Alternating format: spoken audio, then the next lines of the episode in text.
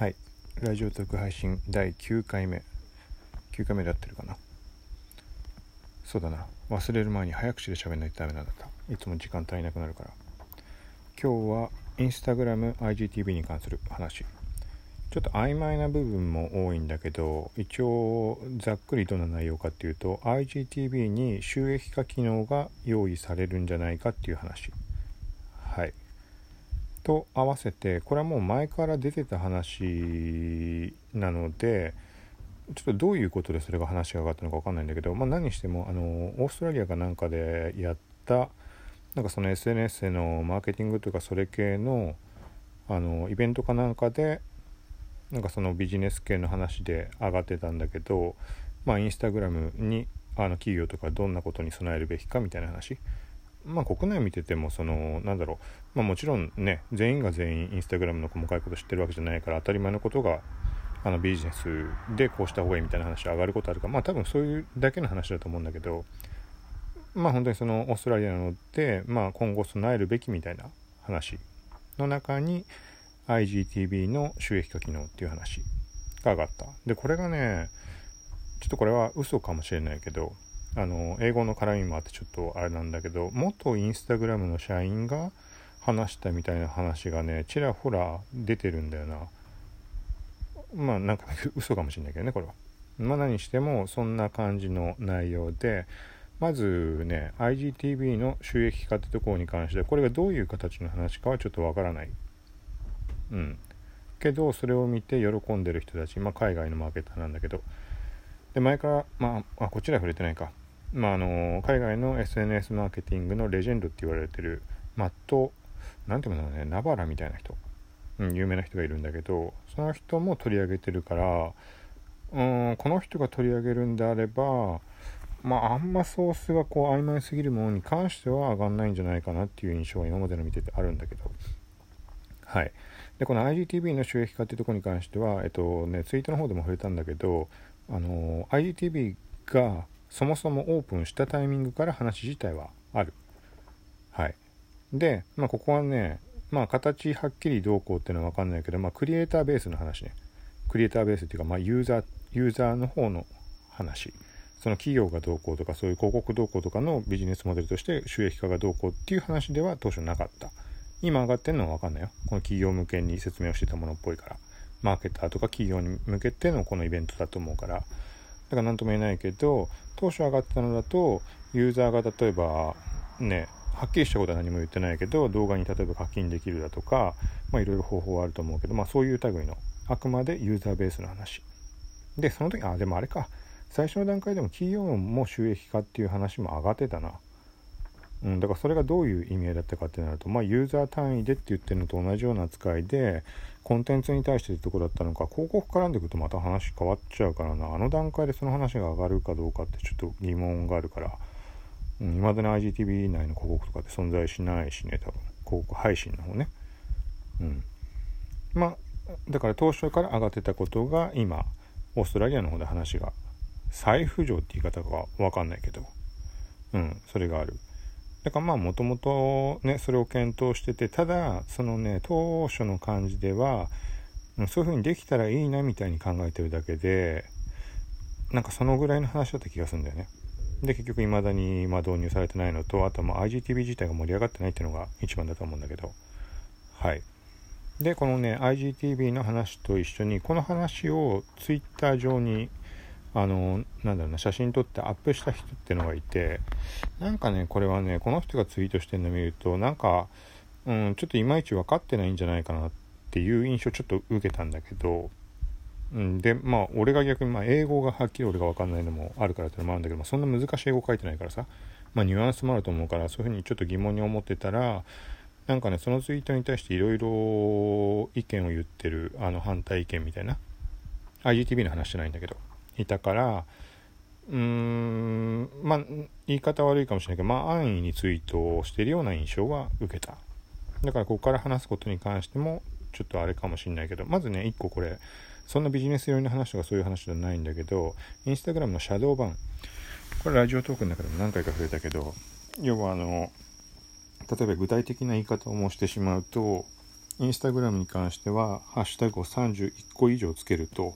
他の人から見えなくなる。本人以外から見えなくなるみたいな都市伝説。ていうか実際にあの見えなくなる状態っていうのは確実に存在してるんだけどうん。でこれはねこれに関しても今回そのオーストラリアのイベントでそれを否定したって話なの。あのシャドーバンは存在しないっていう話が上がりましたよって話で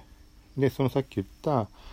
ちょっと信憑性低そうだなって言ってるその人の言い方だとシャドーバンは存在しないから、まあ、もし見えない状況見えない状況があると見えないというかあのなんだろうエンゲージメントを得られないとしたらそれはコンテンツが良くないからだみたいな言い方をしたの。でもそれは確実に違うからエンゲージメント動向の話ではなくあの確実にシャドーバン他人から見えなくなる状態っていうのは存在してる。でインスタグラムがそのシャドーバンは存在しないって言ったことに関して前も触れたんだ前あのブログの方で書いたんだけどあのねその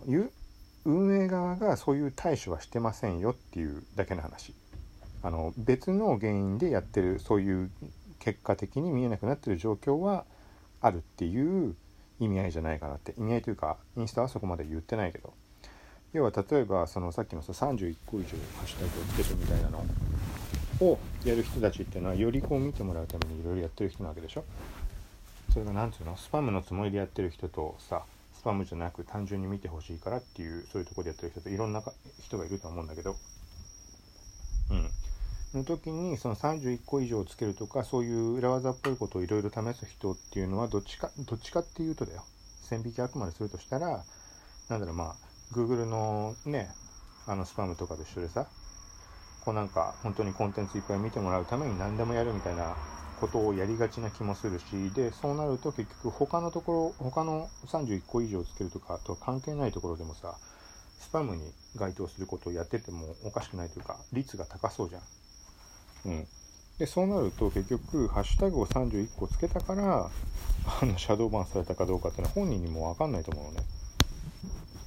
あの例えばもうこれは完全に禁止になってるけどあの自動いいねとかも含めてそういうのがやったんであればそこの影響で見えなくされてる可能性もないとは言えないしこれ厳密なところはもちろん分かんないんだけど。そう。がまあそれを一応ねなんか否定みたいな。だからそれが本当にインスタの元社員だって話なのかどうなのかってとこ次第だけどね。その大元の方の話の信憑性っていうのは。うん。けどまあその話がなんかそんな明言する形で言うんだったら元社員っていう話じゃなきゃ逆にそんなことね関係ない企業が言ったってあれだしね。でなんかねそのね元社員だって話とは別になんだっけなビジネスパートナーの企業かなんかのなんかがプレゼンターだったみたいな話もあったのでだからちょっとご邪魔でなってて分かんないけど。うん。でまあこれシャドーバンの話ね。で他にえっとねこのモニターを写真撮ったやつを見るとえっ、とね次にえっ、と来るインスタグラムの新機能でえっ、ー、とまあクリエイターアカウントっていうのが今インスタグラムあってビジネスアカウントとは別に。ちょっとよく意味のわかんない あのツールなんだけど。うん。でまあそのクリエイターとかショッピングに関して備えるべきことみたいなことで書かれてて。でそこに書かれてるのがえっ、ー、とねクリエイターアカウントに対しての新しいテストとして、うーんと、あ、これあれか。いいねの非表示か。で、このいいねの非表示は国限定で確かテストされてるから、だからオーストラリアが対象じゃないから今これが話し上がってるだけかも。日本はもう開始してるから。もう俺が持ってるアカウントは十何アカウントあるけど、それ全部普通にいいね数見えてるから他人のね。だからちょっと、俺ちょっと実感ないんだけど、まあ、テストは開始してる日本国内は。で、まあここの話と、と、あとは、えっ、とね、ショッピングフロムクリエイターズ。これがね、ちょっとね、言葉が曖昧なんだけど、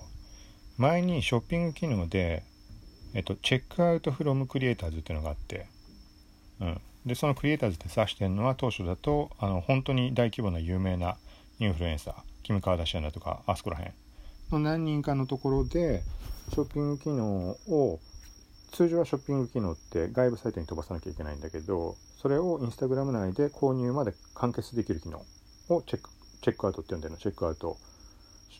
うんチェックチェックアウトか。インスタグラムチェックアウト。